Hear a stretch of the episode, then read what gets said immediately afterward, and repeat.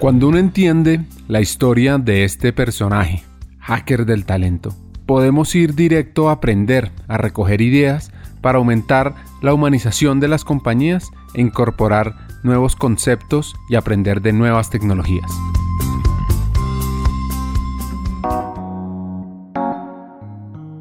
Este lado B es una recopilación de aprendizajes de toda la vida de una gran líder que nos sirven para poner en práctica nuestro autodesarrollo y también en nuestros equipos de trabajo.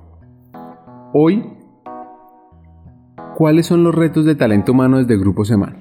Hay que tener una cercanía y como un entendimiento. No necesariamente las personas tienen que ser expertas técnicas, pero sí tienen que entender lo importante y tener una cercanía y poder tener también como una afinidad y una comprensión de esos retos de organización, sea el reto que sea.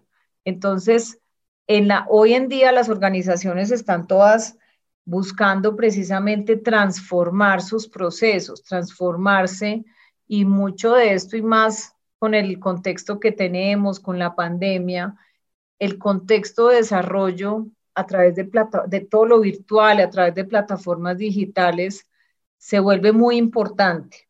Así que, pues esto no es solamente talento humano, es de todas las personas de la organización. Tiene que haber cierta afinidad, como eh, puro entender cómo es que se tiene que operar a futuro, cómo está ligado todo el proceso de transformación al futuro de la organización, por lo tanto, desde el presente, cómo se debe actuar y con qué talento se debe contar. Entonces, sí es muy importante, pues, que eso esté alineado, porque si no, voy a poner un ejemplo.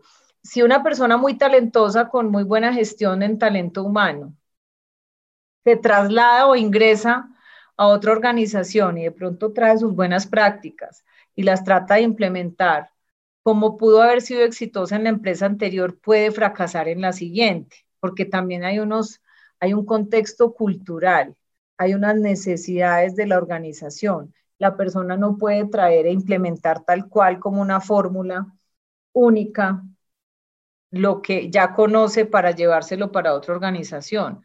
Ahí viene un tema como de inteligencia, de qué puede adoptar, adecuar acondicionar, implementar, en qué orden y con qué secuencia. Entonces, lo de recursos humanos, sí, la experiencia es sumamente valiosa, pero más allá de, de, tener, adquirir la persona un conocimiento, unas buenas prácticas, tener herramientas, tener recursos, saber hacer su oficio, requiere también una visión estratégica de entendimiento de la organización y de toda la parte cultural y de funcionamiento cultural de la empresa, porque también muchos de los procesos de transformación se ven limitados o bloqueados por asuntos, digamos, internos culturales o por falta de alineación con la estrategia. Si no todo el mundo está, piensa y, y comprende y sabe para dónde va cualquier organización, pues la organización puede estar sufriendo por dentro porque hay visiones diferentes de ruta de hacia dónde hay que llevarla y eso puede generar demoras, generar bloqueos o inclusive fracasos en proyectos.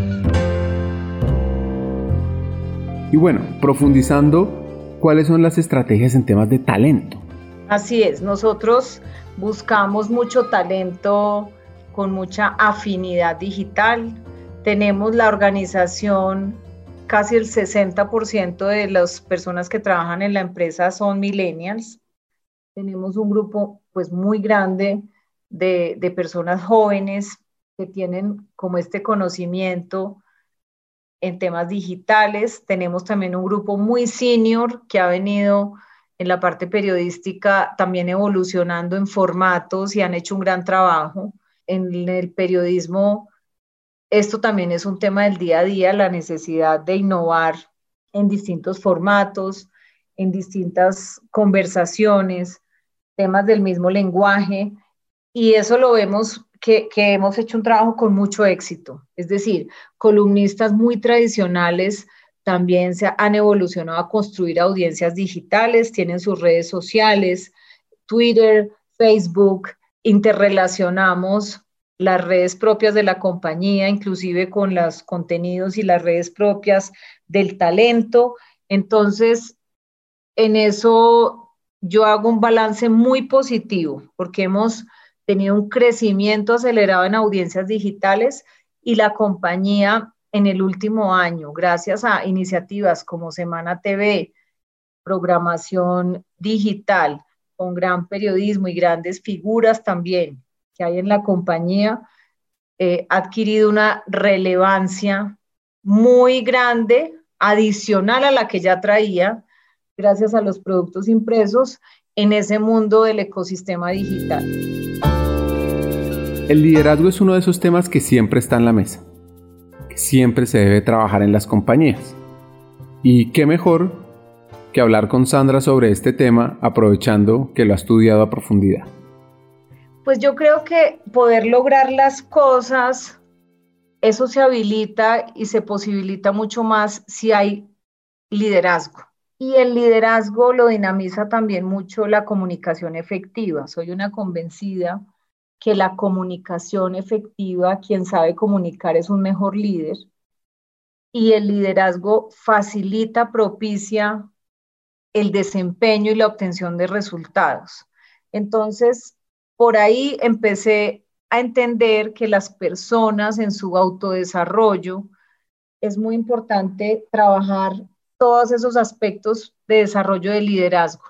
El autoconocimiento es la base del autodesarrollo, empecé a trabajar mucho y a entender todos los, lo que se llaman los assessment o, las, o todas esas valoraciones de cómo lo ven a uno los demás, las pruebas 360 grados, el feedback o retroalimentación y ese tipo de cosas. Hay otros recursos y otras herramientas, otros test, el perfil DISC, el, el Meyer-Briggs, muchos recursos y temas que había aprendido de la universidad y empecé con mucho interés a estudiar y a certificarme y en paralelo a mis actividades laborales a comprender sobre todo cómo ayudar e impulsar el desarrollo del liderazgo en las personas. O sea, ser un, como desde la visión de coaching, como un coach, poder orientar, acompañar, ayudar. Las personas tienen todo el conocimiento adentro. Lo importante es poder hacer preguntas adecuadas y el acompañamiento lo considero muy valioso, tanto para mí como para poder ayudar a los demás. Entonces, ese, por eso empecé en esa ruta con mucho interés del análisis del desarrollo del liderazgo. Y eso me llevó también a que finalmente pues tuviera eh, algunas posiciones muy ligadas al tema de talento humano. Hagamos una pausa. Hackers del Talento busca humanizar las compañías, compartir experiencias y mejorar la realidad laboral en Hispanoamérica. Necesitamos de una comunidad, porque solos imposible. Así que tu apoyo es fundamental. ¿Cómo? Compartiendo nuestros episodios por WhatsApp, por las redes sociales, suscribiéndote a nuestras plataformas y comentando. Ya hay varios que se han montado en esta comunidad. Gracias a Crip Bogotá por tu apoyo y cerramos esta pausa. Continuemos con el episodio.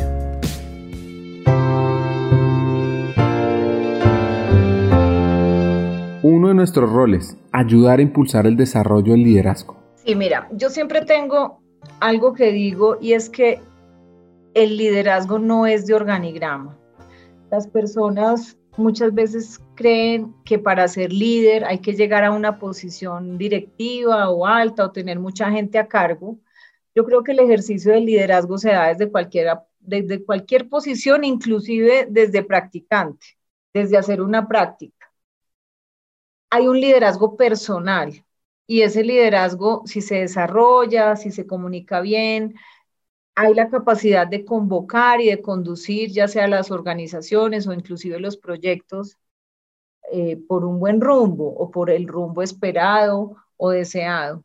Entonces, yo entendí mucho el tema de, de, ese desarrollo del liderazgo y el que se podía trabajar muchísimo, tanto personal como para ayudar a las demás personas y, y orientarlas y acompañarlas, impulsarlas, tener conversaciones valiosas, hacer preguntas acertadas, porque finalmente el coaching exige tener, desarrollar una gran habilidad para preguntar y para ser muy atinado en qué se pregunta para que la persona pueda hacer reflexiones. Entonces, eso, eso me lo desata, pues toda esta experiencia y esta exposición a unos recursos, a unos elementos y a unas conversaciones, pues muy valiosas, a las que pues tuve acceso y por fortuna pues, también tuve la posibilidad de aprovecharlas. Entonces, de ahí empecé en mis, en mis trabajos a ponerle mucha atención, mucha atención al comportamiento de las personas y a su ejercicio del liderazgo. Empecé casi que como un observatorio de liderazgo y aprender también mucho de la gente, de las personas, eh, de lo que sí, de lo que no, de lo que pensaba acertado, lo que no pensaba acertado, y hacer un ejercicio tanto con mis reportes como con algunos colegas y pares en otras posiciones, ya en el sector privado, un ejercicio, digamos, de, de trabajo de apoyo a desarrollo de carrera de distintas personas, de equipos comerciales, de personas en, en, distintas posiciones, en posiciones gerenciales, en posiciones directivas, en posiciones comerciales, y la verdad me gustó mucho, me parece que es muy llenador y muy enriquecedor también a nivel personal tener todas estas conversaciones, porque son más profundas, más reflexivas, permiten que, las personas se abran más, que la, la relación sea mucho más abierta. Entonces, ahí le encontré muchísimo valor y lo continué haciendo pues hasta hoy. Con las personas, por supuesto, con las que yo tengo un contacto muy directo, con las que en el día a día estoy relacionada en mi trabajo, pues la relación se facilita para tener ese tipo de conversaciones. Hay personas en las organizaciones, pues con las que uno tiene un poco más por los roles, digamos, de distancia, porque tiene una comunicación, digamos, no tan permanente ni tan directa, pero yo sí me ocupo y me preocupo eh, que en la organización haya buenas prácticas, que haya pues un ejercicio de liderazgo por parte de los directivos que sea adecuado y que cada vez mejore para que el equipo directivo pueda movilizar, alinear y lograr resultados y también generar bienestar y un clima muy adecuado en la empresa. Así que aquí viene un hack interesante. Creó su propio observatorio del liderazgo, donde un punto clave es conocer el negocio. Pues lo primero es sintonizándose con las prioridades de la compañía y del negocio. Porque muchas veces pues se puede ver gente de recursos humanos muy enfocadas en la operatividad de recursos humanos, es decir, en el pago de la nómina, en, las, en los perfiles, en los descriptivos, en las tareas de recursos humanos, y que de pronto no tengan tanta comprensión sobre la estrategia del desarrollo del negocio. Me parece que ese es una, un primer paso. Toda persona de recursos humanos debe involucrarse y conocer de primera mano la estrategia de negocio. Y si no, inicialmente no es tenida en cuenta y no la invitan, pues proactivamente debe hacerse involucrar, es decir, hay que hacerse invitar para participar de esas decisiones. ¿Por qué? Porque a través de eso puede orientar mucho mejor la organización, los planes de desarrollo individual de las personas, las líneas de carrera, la calibración de talento, las actividades propias de un área de recursos humanos, ahí las puede pues desempeñar mucho mejor si está muy sintonizada y muy conectada con el negocio. Y tener un contacto con el equipo directivo y con el liderazgo de la organización muy permanente para ir monitoreando y evaluando las necesidades del talento en la empresa. Esto es una conversación. La persona de recursos humanos, si logra definir una agenda de talento y que toda la organización se sintonice con esa agenda, logra un paso muy importante. Yo diría que ya en la práctica lograr que desde la parte directiva y desde la cabeza de la empresa o inclusive desde la junta directiva se apruebe llevar a cabo una agenda de talento en la organización liderada por talento humano, por recursos humanos, que tenga un cronograma de actividades, que tenga unas conversaciones estratégicas, que tenga unas sesiones de intercambio, ya están del otro lado en el sentido en que recursos humanos juega un rol preponderante para esa empresa o esa entidad. Cuando recursos humanos solito está ahí haciendo unos grandes esfuerzos y, que para mejorar el clima o, o temas de salario emocional o desarrollando programitas y no están las conversaciones importantes, su repercusión se ve digamos, no tan fortalecida. Hay que sintonizar la compañía toda con su cuerpo directivo, con una agenda de talento liderada por la persona de recursos humanos. Si esa persona lo, da ese paso y logra eso, está en una muy buena posición para incidir en la organización y para darle toda la preponderancia a lo que es el desarrollo de talento.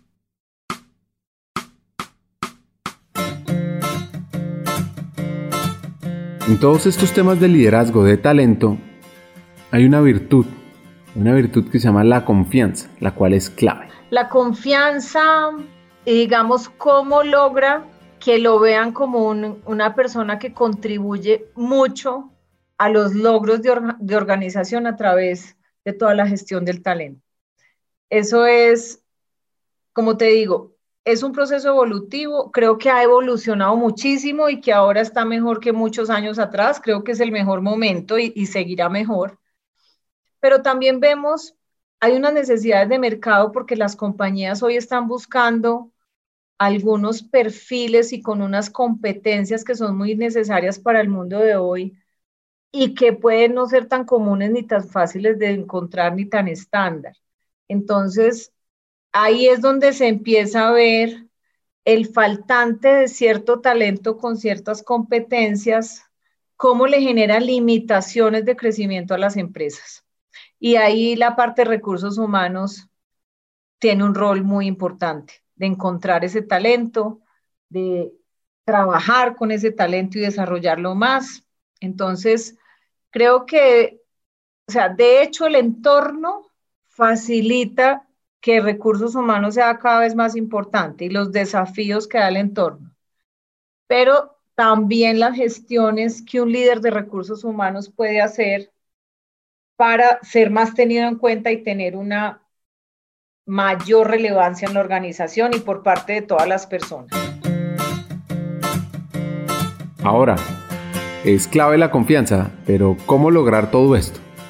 Claro, y de generar como una alineación, por eso te hablaba de poder gestar una agenda de talento en la organización, que todos estén remando para el mismo lado, entiendan la importancia, generar una conversación con unos conceptos en común, es decir, hay que alinear y, y como que tener unas conversaciones donde todos estén hablando de lo mismo. Entonces, si la persona de recursos humanos debe buscar los espacios y gestionarlos para que le permitan poder tener, digamos, esos foros o esos, esas sesiones en la organización hablando con las personas que son claves y poder incidir así en esa agenda de organización de talento humano. Y por supuesto, en estos temas de liderazgo, en estos temas de hablar con una persona que se enfocó en la comunicación, en la publicidad, en el mercadeo y que hoy está liderando un grupo precisamente en ese mundo, debemos preguntar sobre la comunicación efectiva. ¿Qué hay que hacer? Pero pues las personas muchas veces con buena intención resultan muy inefectivas, por ejemplo, en comunicar o en transmitir lo que quieren para lograr lo que, lo que están deseando. Entonces, la comunicación se vuelve fundamental para alcanzar las metas, para lograr los objetivos y para realmente muchas cosas en la vida, para alcanzar lo que queremos. Y la otra cosa es que, que también le digo a las personas es, la comunicación efectiva no, está, no es solamente un tema ligado al desempeño. La comunicación efectiva también produce bienestar, porque cuando nosotros nos comunicamos efectivamente nos sentimos mucho mejor con nosotros mismos. Cuando la persona tiene fallas en la comunicación, muchas veces hasta hay arrepentimiento, remordimiento o inclusive malestar con, con ella misma porque la, comunicación no acertada muchas veces genera agresividad o violencia o desacuerdos innecesarios. En las familias se ve mucho. Entonces, la comunicación muy bien llevada, con mucha efectividad, genera no solo mayor desempeño, sino mucha mayor eh, bienestar en la vida de las personas. Y también la comunicación personal, porque en un curso de comunicación casi que el primer capítulo debía ser cómo nos, hablamos a nosotros mismos, porque la mente ruidosa, todo el tiempo estamos hablándonos y, haciendo juicios y diciendo cosas internamente, y todo eso impacta la manera como nos comportamos, la manera como nos hablamos internamente. Entonces la comunicación, claro, tiene muchas aristas, tiene muchas caras y muchas formas de ver las cosas, como con más integralidad. Parte 20. Sandra Suárez, una hacker fuera de serie, nos deja varios aprendizajes. 1. Todo, todo, todo comunica.